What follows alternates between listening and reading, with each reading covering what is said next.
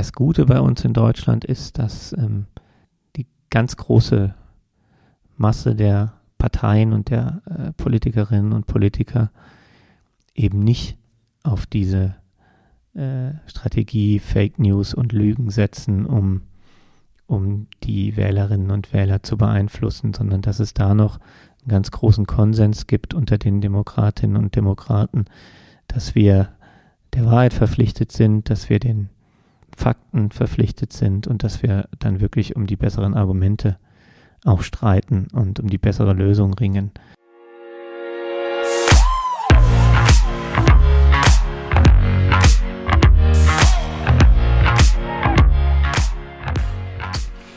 Vor ein paar Tagen war Bundestagswahl, der Höhepunkt dieses intensiven Wahljahrs. Im Vorfeld dieses bedeutenden Ereignisses haben wir wieder, wie zur Wahl zum letzten Landtag, einige Podcast-Folgen aufgenommen. In den vier Folgen haben wir verschiedene Themen rund um die Bundestagswahl behandelt. In dieser Folge beschäftigen wir uns mit dem Wahlkampf, wie dieser überhaupt funktioniert und wodurch Schwierigkeiten entstehen können. Ich bin Marc und Leiter des Kinder- und Jugendbüros sowie Geschäftsführer und pädagogische Begleitung des Koblenzer Jugendrats. Heute ist bei uns zu Gast Herr Dr. Thorsten Rudolph. Herzlich willkommen, Thorsten. Hallo. Thorsten, vorab ein paar Fragen. Wer bist du? Ich bin Thorsten Rudolph. Ich kandidiere für die SPD für den Bundestag und bin 47 Jahre alt, verheiratet, habe eine kleine Tochter, die ist neun. Bin hier in Koblenz geboren, in Fallender aufgewachsen und nach dem Studium, das habe ich in Bonn verbracht und ein Jahr war ich auch in den USA, wohne ich wieder in Koblenz. Was machst du?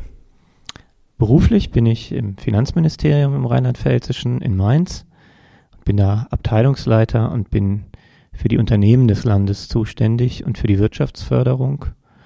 Ähm, politisch bin ich hier in Koblenz aktiv, kommunalpolitisch, bin im Stadtrat in Koblenz, bin da kulturpolitischer Sprecher, bin Vorsitzender der SPD Koblenz Süd. Das ist hier die SPD für Vorstadt, Oberwert und Stolzenfels. Und warum machst du das, was du machst? Weil mich von Anfang an diese, äh, diese Schnittstelle zwischen im Prinzip Politik, Verwaltung, Recht, Wirtschaft interessiert hat. Deswegen bin ich nach dem Studium in die Finanzverwaltung gegangen und äh, wenn man da genau an dieser Schnittstelle arbeitet und bin dann relativ schnell ins Ministerium gekommen und ähm, ich finde das, finde das sehr spannend mit den, wie gesagt, es geht so um die Unternehmen des Landes, also beispielsweise Lotto oder die Universitätsmedizin in Mainz oder die Investitions- und Strukturbank, unsere Förderbank, äh, mit der wir Wirtschaftsförderung machen oder auch Technologiezentren, Forschungsinstitute. Also alles, was das Land so hat als Unternehmen. Und da hat man viel mit, mit Wirtschaft, mit Recht, mit Politik und auch ein bisschen mit Verwaltung zu tun. Und das ist ein ganz spannendes Feld. Du bist ja heute bei uns, um uns als Experte zum Thema Wahlkampf zu dienen. Ein wichtiges Mittel, um Wählerinnen und Wähler zu gewinnen, ist eben dieser Wahlkampf. Kannst du uns kurz erklären, was genau Wahlkampf ist? Naja, beim Wahlkampf versuchen ganz einfach äh, alle Kandidaten und Kandidatinnen möglichst viele Stimmen für sich selber und für ihre eigene Partei zu bekommen. Und äh, ich glaube, äh, man muss da sich vor Augen führen, ähm, wir leben in einer Demokratie und Demokratie heißt halt vor allem Wahlen. Und diese Wahlen sind die größten, die größten Ereignisse in einer Demokratie und die wichtigsten Ereignisse, weil da wird dann der Bundestag oder ein Landtag oder auch der Stadtrat gewählt und da werden dann für die nächsten Jahre die Entscheidungen getroffen. Insofern gehört zu einer Demokratie, gehören zu einer Demokratie auch immer Wahlen und dafür macht man dann den Wahlkampf. Und was genau machen Politiker, um die Stimmen von Wählerinnen und Wählern zu gewinnen? Ich glaube, man kann erstmal so drei, drei Sachen äh, angeben. Das eine, was zurzeit jeder auf den Straßen sieht, sind natürlich die ganzen Plakate. Das ist so am Ende eines Wahlkampfs, wenn die Plakate und die Plakatwände und die Flyer, die in die Briefkästen geworfen werden, das ist äh, quasi klassische Werbung, mit der man versucht, äh, die Personen bekannt zu machen und ein paar Themen auch bekannt zu machen, für die die einzelnen Parteien stehen. Das ist das, was viele Leute erstmal unter Wahlkampf verstehen. Was man dann als zweites tut als äh, Politiker oder als Kandidat, als Kandidatin, man besucht ganz viele Veranstaltungen. Jetzt ist es wegen Corona so, dass wir äh, ganz wenige von den großen Veranstaltungen haben, die wir früher immer hatten. Also beispielsweise ein Sommerfest oder eine Kirmes oder ähm, Veranstaltungen, wo man ganz viele Leute treffen kann. Das sind kleinere Veranstaltungen. Aber man geht da hin, man versucht Leute kennenzulernen, sich die Probleme anzuhören und äh, dann schreibt man ganz oft danach auch eine kurze Pressemitteilung, dass man da gewesen ist und worum es gegangen ist, damit die Leute auch davon erfahren und wissen, was man da so gemacht hat. Und das beschreibt dann auch die dritte äh, Sache. Man muss ähm, das, was man tut, auch ähm, bekannt machen. Und deswegen sind die Pressemitteilungen für, für die Zeitungen und für die Plättchen, die ausgetragen werden. Und natürlich, und das ist in den letzten Jahren immer wichtiger geworden, für die sozialen Medien. Also die meisten Politikerinnen und Politiker sind dann auch auf Facebook oder Instagram aktiv, ein paar sogar auf TikTok, aber das sind noch wenige. Diese ganzen Wahlplakate und Flyer, die in Briefkästen geschmissen werden, muss man die selbst bezahlen? Ja, auch ein Teil selbst bezahlt man auch selbst. Also das, ich weiß nicht, wie es in anderen Parteien ist. Bei uns ist es so, dass ein Teil des Geldes die Partei zur Verfügung stellt und ein, paar, ein Teil des Geldes äh, muss man auch selber bezahlen. Und dann gibt es auch Leute, die spenden und einen unterstützen im Wahlkampf. Da kommt dann auch ein Teil des Geldes her. Also Wahlkampf ist auch für die Kandidierenden durchaus teuer oder kann teuer sein. Ja, je nachdem, wie die Parteien das machen, aber ähm, das ist auch teuer für die, die kandidieren manchmal, ja. In Deutschland wird aktuell ein stetiger Anstieg von Wechselwählenden verzeichnet. Das heißt, Leute, die bei der letzten Wahl Partei X gewählt haben, wählen beim nächsten Mal Partei Y. Man kann sich vorstellen, dass dies den Wahlkampf schwierig gestaltet. Wie gehen Politikerinnen und Politiker im Vorfeld von Wahlen damit um, dass es schwieriger geworden ist, bestimmte Wähler, Wählergruppen dauerhaft an die eigene Partei zu binden bzw. für sich zu gewinnen. Mhm, ich glaube, das ist ja ein allgemeines, ein, eine allgemeine Entwicklung, die wir in der Gesellschaft haben. Früher gab es ähm, bestimmte Schichten oder große Gruppen, die man direkt ansprechen konnte. Und das, was in den letzten Jahren passiert ist, ist, dass die Gesellschaft in viele kleine Gruppen zersplittert ist und wir jetzt ähm, da viel heterogener sind, also viel, viel kleinere Gruppen und haben, die wir dann ansprechen müssten. Und ähm, insofern ist diese Möglichkeit, dass man, dass man ganz große Gruppen anspricht, sowieso geringer geworden. Wie geht man damit um? Ich glaube, was wir, was wir sehen in der letzten Zeit ist, dass es einerseits bestimmte Themen gibt, die ganz wichtig sind. Das war schon immer so. Jetzt zum Beispiel der Klimawandel. Und eine andere Entwicklung, die wir sehen können, ist, dass ähm, es immer mehr um die Personen geht, dass also nach Personen nach vorne gestellt werden und ähm, es dann weniger um die Inhalte geht, sondern viel auch einfach um die Personen geht. Und das ist, ist das schädlich für den Wahlkampf oder ist es den Wahlkampf, für den Wahlkampf eher belebend, wenn es weniger um Inhalte geht oder eher um die Person? Ich weiß gar nicht, ob man sagen kann, dass das schädlich ist. Es ist erstmal einfach eine Tatsache, die man hinnehmen muss, dass die Gesellschaft zersplitterter ist und dass es viel mehr Medien gibt, dass es auch nicht mehr wie früher drei Fernsehsender und eine Zeitung gibt und dass man insoweit nicht mehr diese eindeutigen Kanäle hat und die eindeutigen Zielgruppen hat. Und das ist dann quasi eine Reaktion darauf, dass man mehr personalisiert. Es geht natürlich trotzdem auch immer noch um die Themen und wer sich informieren möchte über die Themen, die die einzelnen Parteien äh, vertreten und nach vorne bringen wollen, der hat heutzutage auch alle Möglichkeiten, sich da sehr intensiv drüber zu informieren. Insofern gibt, ist es, glaube ich, geht das in beide Richtungen. Und dass es ähm, mehr Wechselwähler gibt, weiß ich auch nicht, ob das unbedingt schädlich ist, sondern es erhöht halt die Möglichkeit, dass jemand, der dann eine gute Politik macht, in dem Sinne, dass er möglichst viele Menschen überzeugt, dann auch eine bessere Chance hat, die Wahl zu gewinnen. Ist es denn einer Bewerberin oder einem Bewerber für den Bundestag angeraten, in verschiedenen gesellschaftlichen Schichten Wahlkampf zu machen oder beschränkt man sich da lieber auf eine bestimmte Gruppe? Nee, ich glaube, auf eine Gruppe beschränkt man sich nicht. Ähm, man spricht schon erstmal erstmal grundsätzlich alle an und will versuchen, alle zu erreichen. Und dann muss man natürlich gucken, man hat ja selber auch nur begrenzte, äh, begrenzte Kapazitäten. Ein Tag hat eben nur 24 Stunden und man hat auch nicht unbegrenzt Geld zur Verfügung, um Werbung zu machen. Und dann muss man sich schon überlegen, wen man mit seinen Themen, die einem selbst wichtig sind, anspricht. Zum Beispiel für uns als SPD ist es natürlich immer wichtig, dass wir bei den Arbeiterinnen und Arbeitern in der Industrie, mit den Gewerkschaften, mit den Betriebsräten, aber auch mit den Geschäftsführungen und den Unternehmern, dass wir uns mit denen unterhalten und wir sprechen dann natürlich diese Zielgruppe an. Aber ich bin zum Beispiel hier im Stadtrat in Koblenz auch als kulturpolitischer Sprecher für die SPD-Fraktion tätig und ich habe auch ganz viele Kulturveranstaltungen besucht und versucht da möglichst viele Leute zu treffen. Und insofern ähm, spricht man dann auch ganz unterschiedliche Zielgruppen an, wenn man das, wenn man das so will. Ähm, ich habe das gar nicht immer so, so instrumentell gesehen, dass das unbedingt Zielgruppen sind, sondern man guckt halt, wo man mit seiner Botschaft äh, gut ankommen könnte.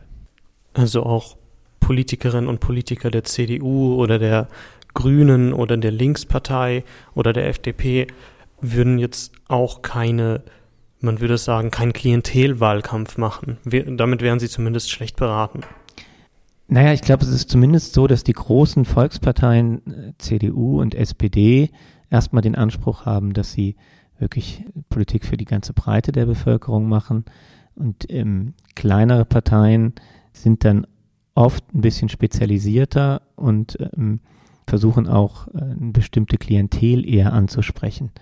Aber es ist, glaube ich, bei allen erstmal so, dass sie ein Angebot machen, was sie an alle machen und dann sich eben, wo es um die, sozusagen um die, um die Werbung geht, um den Wahlkampf geht, sich dann ihre, ihre Ressourcen so einteilen, dass sie sich natürlich auf bestimmte Zielgruppen ein bisschen mehr konzentrieren als auf andere. Und wenn es jetzt mal angenommen nicht so eine hohe Anzahl an Wechselwählenden gäbe, wäre es dann einem beispielsweise einem Politiker der Grünen angeraten, Stammwählerinnen und Stammwähler einer anderen Partei anzusprechen, um deren Stimmen zu gewinnen?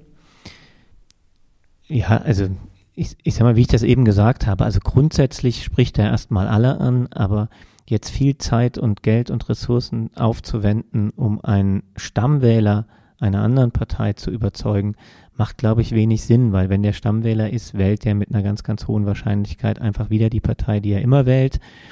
Und äh, diese, diese Ressourcen hat man einfach nicht, um dann äh, Stammwähler anderer Parteien überzeugen zu wollen, doch nicht mehr diese Partei zu wählen, sondern da geht es eher darum, dass man seine eigenen Stammwähler anspricht und dann die Wechselwähler versucht zu erreichen, die sich überlegen, ich könnte den oder die oder den wählen. Gute Wahlkämpfe können ja Wahlen entscheiden. Was macht ein Politiker oder eine Politikerin, um besonders viele Menschen zu erreichen?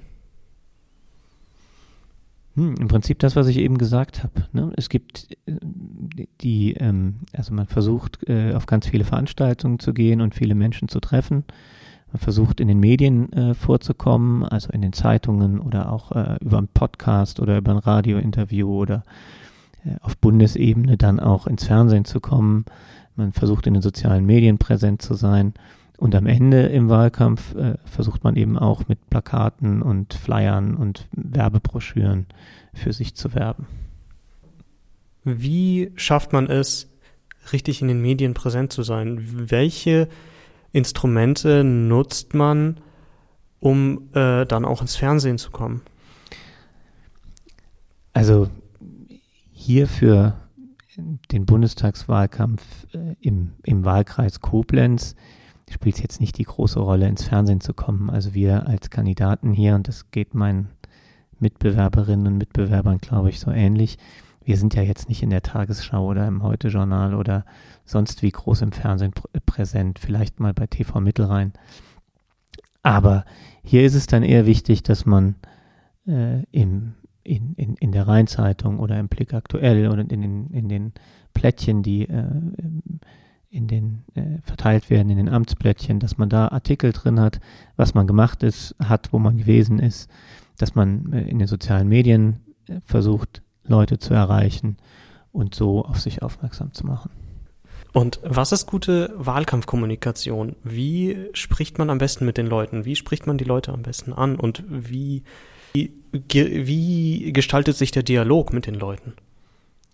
Ja, ich glaube, eine gute Wahlkampfkommunikation ist erstmal, dass man so mit den Leuten spricht, wie man ist und sich so zeigt und so gibt, wie man, wie man ist, also authentisch ist, dass man ehrlich ist und dass man versucht, mit den Leuten über bestimmte politische Fragen und Lösungen zu diskutieren und, und die besten Lösungen zu finden dann äh, und äh, mit den besseren Argumenten. Und das ist, glaube ich, so, wie man auf die Leute dann äh, äh oder mit den Leuten redet und, und auf die Leute zugehen sollte. So, so mache ich es oder versuche ich es zumindest zu machen. Wenn jetzt Politikerinnen und Politiker, die im Wahlkampf versucht haben, Stimmen zu gewinnen, ihren Wahlkreis gewinnen und dann in den Bundestag kommen, dann scheint es ja im ersten Moment, dass sie die, die Bedürfnisse, die lokalen Bedürfnisse der Person im, äh, aus dem Wahlkreis vertreten. In deinem Fall oder im Falle deiner Mitbewerbenden wären das ja die Bedürfnisse der Koblenzer Bürgerinnen und Bürger.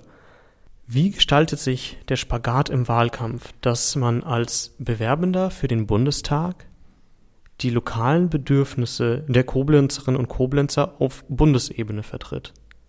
Das fühlt sich so weit weg voneinander an.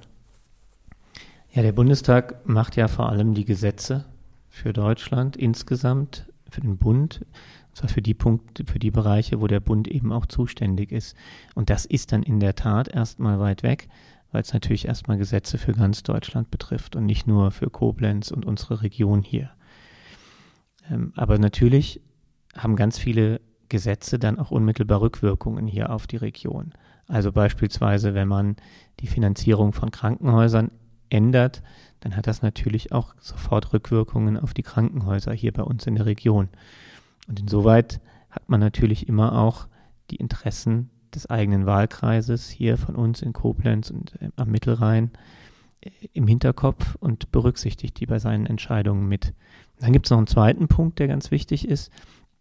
Der Bund hat, der Bundestag stellt oft auch eine ganze Reihe von Förderprogrammen zur Verfügung. Und da können dann beispielsweise von den Kommunen Anträge gestellt werden, äh, auf Förderung und dann in, entscheidet in der Regel der Haushaltsausschuss des Bundestages, welche Projekte auch tatsächlich Geld bekommen. Und da kann man sich dann natürlich einsetzen, dass auch Projekte hier bei uns im Wahlkreis an Rhein, Mosel und Lahn gefördert werden. Also als Beispiel, wir haben hier in Koblenz äh, die Feste Franz oder das Stadtgrün in Lützel, wo es auch relativ viel Geld vom Bund gibt und ähm, das jetzt da für die Sanierung der Feste Franz aufgewendet wird oder das jetzt nach Lützel fließt, um dann da Stadtgrün Lützel, Lützel zu verschönern. Wir leben ja aktuell in einer sehr problematischen Zeit. Fake News und digitale Desinformation nehmen immer mehr Raum ein und beeinflussen die öffentliche Meinungsbildung in einer Form, welche sie der Demokratie nicht dienlich ist. Die Demokratie kann allerdings ohne öffentliche Meinung, welche auch durch den Wahlkampf beeinflusst wird, nicht existieren. Welche Schwierigkeiten ergeben sich daraus für den Wahlkampf? Ja, das ist insgesamt, glaube ich, äh, wirklich eine Entwicklung, die unsere Demokratie gefährden kann. Das, was wir da in Amerika unter Trump gesehen haben, dass ähm, äh, wirkliche Lügen, von denen auch jeder weiß, dass es eine Lüge ist, die haben keine Konsequenzen mehr.